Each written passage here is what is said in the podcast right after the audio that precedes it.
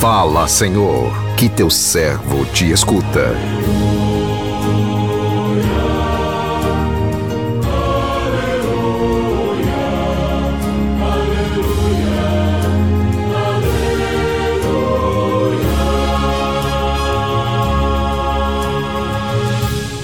O Senhor esteja convosco, Ele está no meio de nós.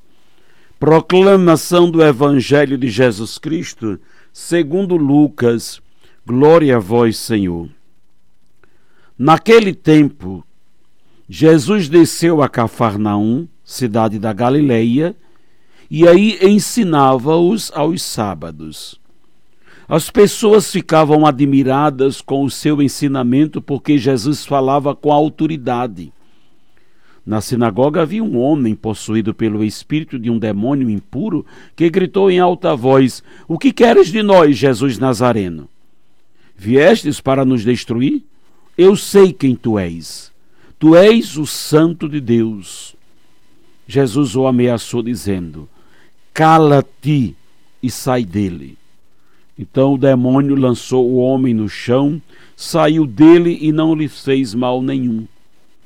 O espanto se apossou de todos e eles comentavam entre si: Que palavra é essa? Ele manda nos espíritos impuros com autoridade e poder e eles saem. E a fama de Jesus se espalhava em todos os lugares da redondeza. Palavra da salvação, glória a vós, Senhor.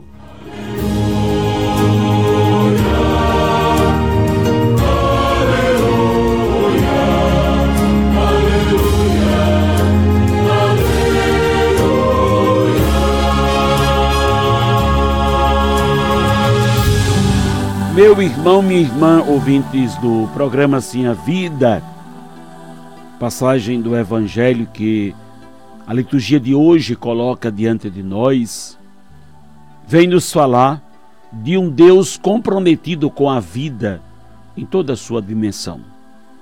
Um Deus libertador que se revelou na pessoa de Jesus. O texto nos diz que num dia de sábado Jesus estava numa sinagoga em Cafarnaum cidade da Galileia, ensinando os discípulos.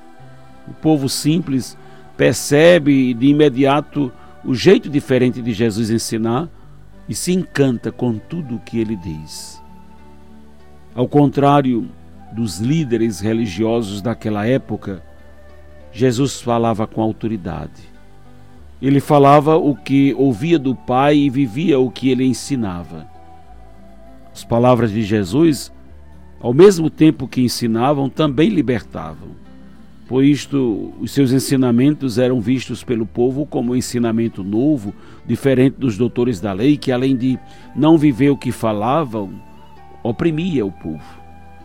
Que infelizmente ainda hoje acontece em muitas de nossos pastorais feitas de teorias, sem uma caminhada comprometida com a vida. A narrativa nos diz ainda que na sinagoga havia um homem possuído por um espírito mau, cuja presença de Jesus o atormentava.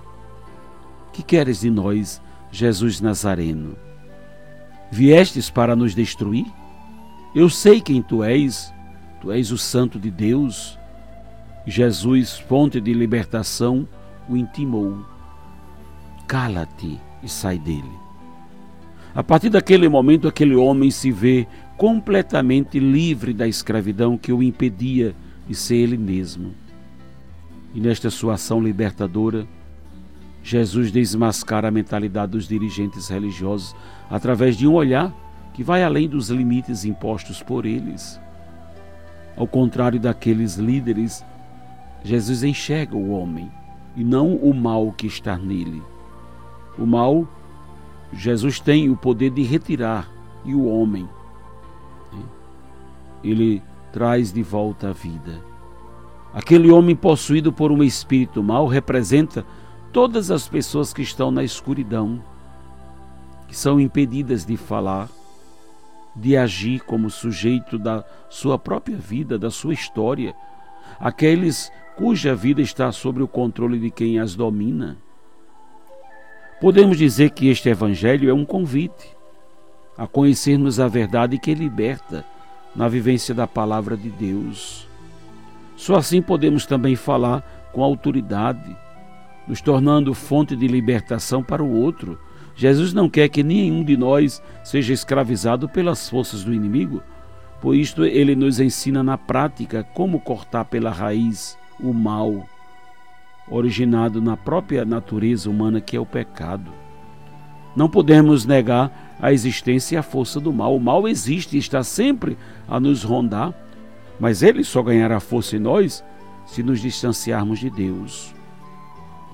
O mal não sobrepõe o bem, por isso é importante estarmos sempre embebidos no amor do Pai, na força do Filho e na luz do Espírito Santo, e assim estaremos sempre protegidos contra o mal. Que Jesus é o Filho de Deus, todos sabem, até o inimigo. Que faz a diferença mesmo é saber quem é Jesus. Aproximar-se de Jesus, saber quais são as suas propostas, é o primeiro passo de quem quer fazer a melhor escolha para a sua vida. Que o Senhor nos abençoe.